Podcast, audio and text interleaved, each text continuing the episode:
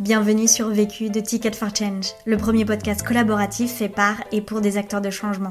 Bonne écoute Je n'ai qu'une question à vous poser. C'est quoi la question? C'est quoi le problème? Vécu À chaque galère, des apprentissages.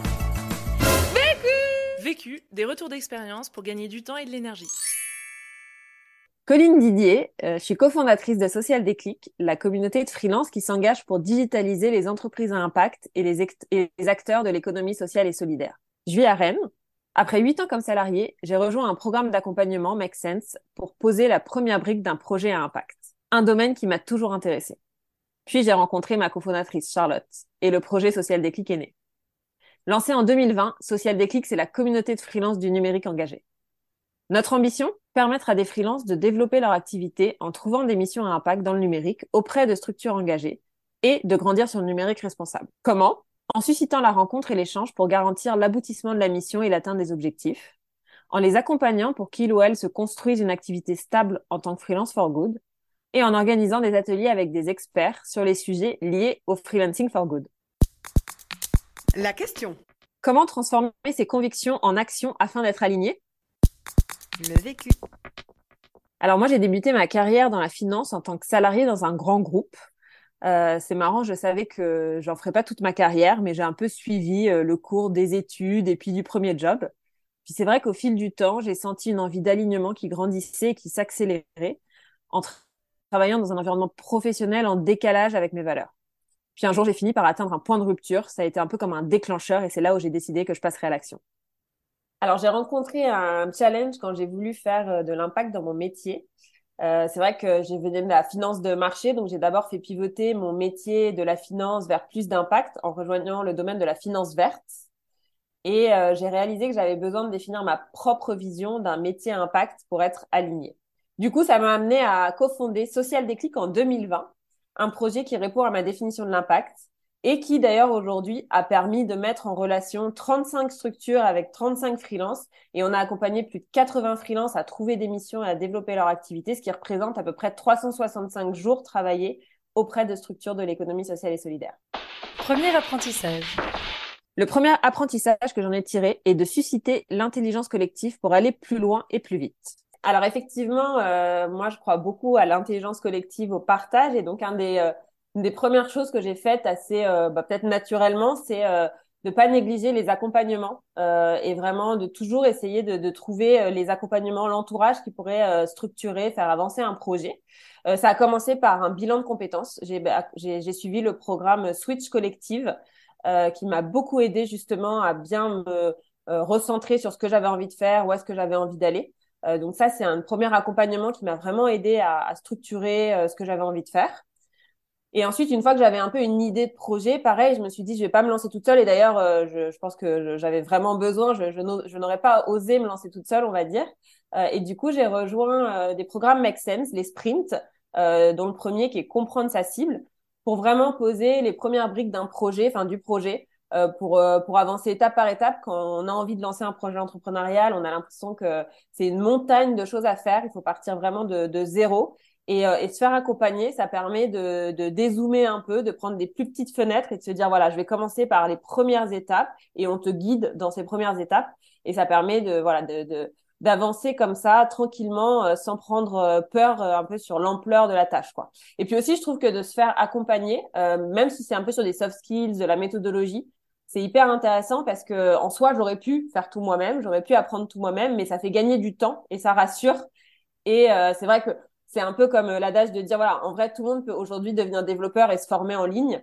Euh, mais si tu suis une formation, ça prendra, ça, ça ira beaucoup plus vite et, euh, et tu seras plus efficace, quoi. Donc voilà, moi je crois beaucoup à l'accompagnement, que ce soit sur des sujets hard skills ou soft skills, euh, pour faire gagner du temps et aussi pour s'ouvrir à des champs qu'on n'aurait pas forcément euh, imaginé, quoi.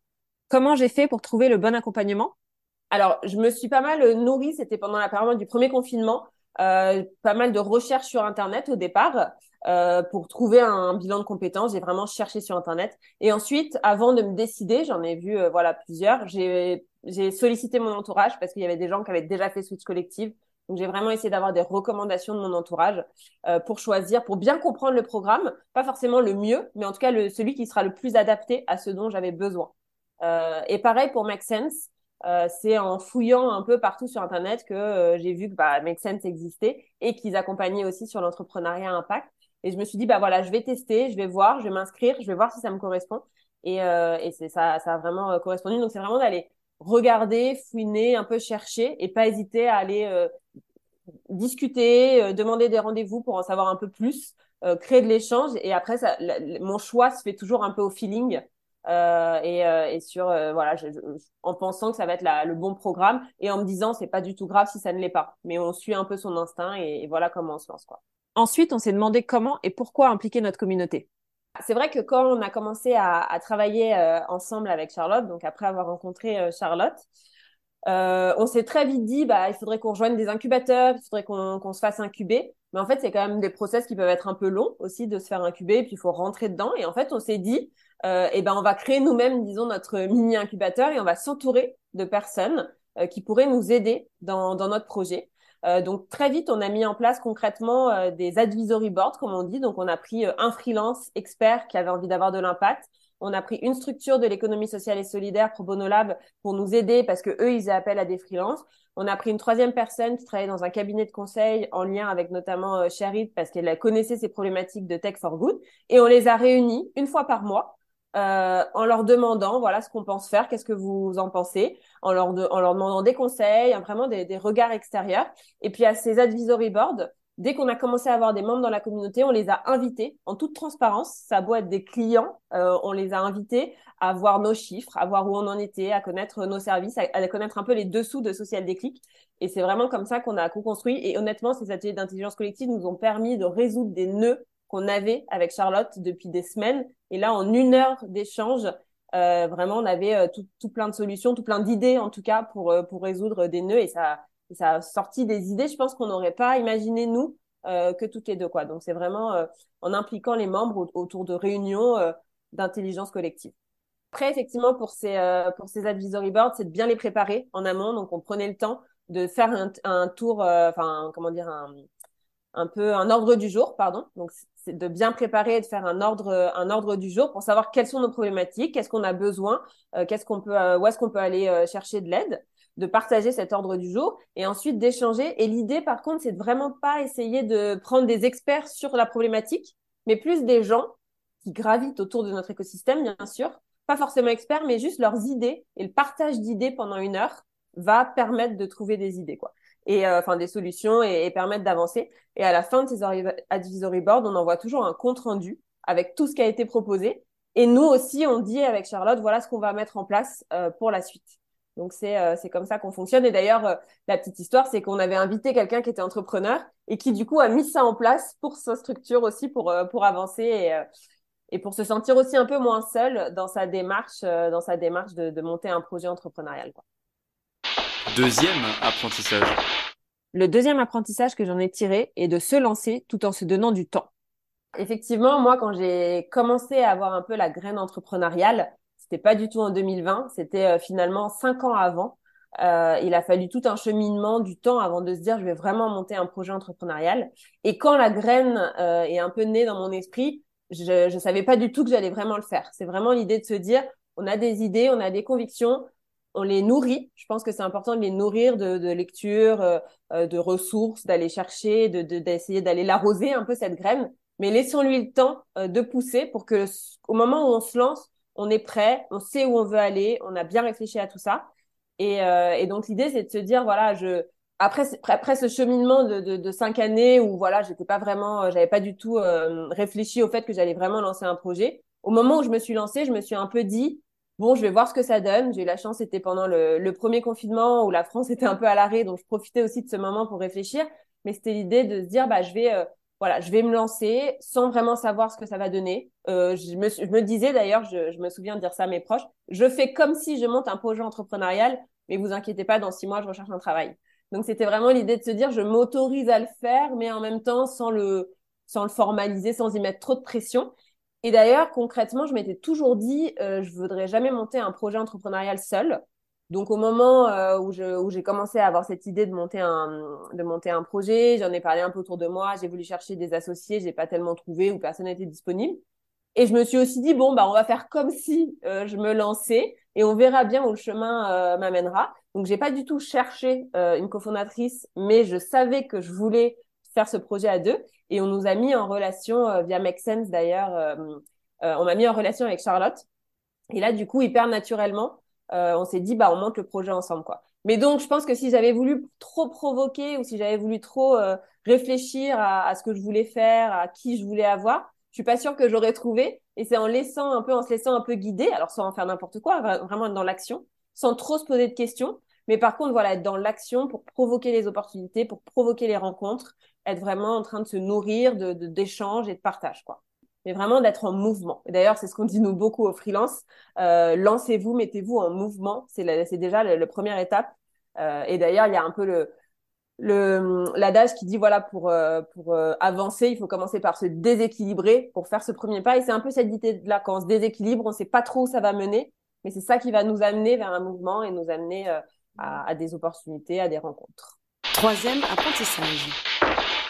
Le troisième apprentissage que j'en ai tiré est qu'apprendre à se connaître permet de créer un projet aligné.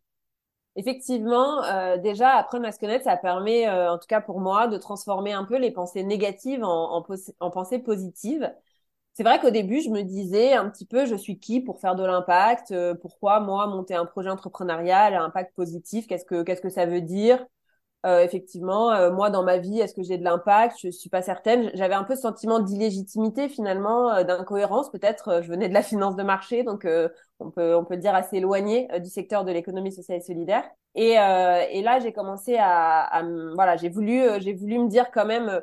il faut quand même que je monte un, un, projet. Et en fait, le bilan de compétences, qui est vraiment bah, huit semaines où on, parle beaucoup de soi, on va vraiment aller nourrir en soi. Je, je, je pensais pas que ça m'amènerait à ça, mais en fait, ça m'a permis ce bilan de compétences, de bien poser mes valeurs, de bien poser où est-ce que j'avais envie d'aller, de bien poser aussi les enjeux qui m'animaient et de me dire, bah en fait, effectivement, je suis peut-être pas grand, pas, enfin, je veux dire, j'ai peut-être pas forcément de légitimité dans l'impact, mais en fait, déjà, si c'est pas moi qui le fais, qui d'autre le ferait, si on se dit tout ça, et puis si je peux me le permettre, voilà, financièrement, dans ma vie euh, euh, personnelle, si je pouvais à ce moment-là me le permettre, bah, je, je dois le faire, ou en tout cas, euh, ma conviction, cette envie-là, autant se, se l'autoriser euh, et donc pour faire ça, voilà, c'est vraiment euh, apprendre à se connaître. Ça peut passer par des bilans de compétences, par aussi beaucoup de lectures pendant le bon confinement, comme beaucoup euh, peut-être. Mais moi, j'ai lu même un peu de philosophie. des, j'ai, écouté des podcasts comme le podcast de Charles Pépin, qui est philosophie pratique. J'ai lu des propos d'Alain qui parlent un peu, voilà, de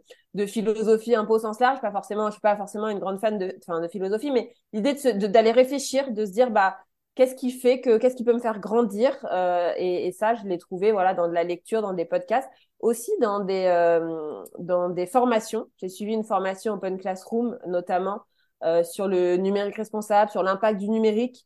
Et ça ça permet aussi de se dire bah ça ça m'anime quand je lis ça ça m'anime quand j'apprends ces choses là ça, ça réveille en moi quelque chose et, euh, et c'est ça qui m'a du coup fait, permis de me dire, bah, je me lance en fait, c'est bon, j'ai envie. Ma conviction a pris le dessus de mes pensées négatives ou de mon sentiment euh, d'illégitimité, quoi. Et puis, euh, c'est vrai que bah, c'est ce qu'on dit aussi beaucoup, nous, en freelance. je pense que les enjeux socio-environnementaux, bah, ils sont assez clairs. Hein, voilà, les rapports du GIEC nous le montrent. Ça, il n'y a pas de doute sur ça. Par contre, ma conviction, c'est qu'aujourd'hui, on n'a pas forcément encore la solution miracle pour répondre à tous ces enjeux-là dans notre monde actuel, dans notre modèle économique actuel. Et donc, avoir de l'impact, ça reste quelque chose d'assez subjectif. Euh, il n'y a pas de formule magique pour, euh, pour, euh, pour avoir de l'impact. Et donc, c'est important, je pense, de vraiment définir sa notion de l'impact, définir qu'est-ce que ça veut dire être utile. On ne peut pas être utile sur tout, on ne peut pas sauver le monde sur tous les enjeux. c'est important de, justement, et là encore, de repartir un peu de soi pour se dire, bah, qu'est-ce qui, moi, m'anime, quelle, quelle, est ma définition, qu'est-ce qui me semble être juste et utile? et par exemple, moi, ma définition, de l'impact, c'est euh, dans, dans, le monde économique, c'est de créer des entreprises euh, avec des modèles économiques viables, mais dont l'objectif premier n'est pas la rentabilité financière, mais est de résoudre un objectif, par, exemple, à un des 17 objectifs de développement durable. Donc ça, c'est ma définition. Euh, donc c'est un modèle économique, euh, enfin c'est des entreprises avec des modèles économiques viables euh, et, et, durables, et pas en hypercroissance. mais après, c'est une définition que je pense être assez subjective et, euh, et du coup qui doit pas euh, enfin je pense que c'est un travail qui doit être subjectif. La vérité il n'y a pas de vérité sur ce sujet. Euh, chacun a sa propre vérité. Mais par contre euh, ne jugeons pas celle de l'autre et essayons toujours de se remettre en question sa propre vérité pour se dire, voilà, est-ce que ma définition est toujours en cohérence? Est-ce qu'elle est vraiment utile? Est-ce qu'elle a vraiment de l'impact? Est-ce qu'elle me correspond toujours?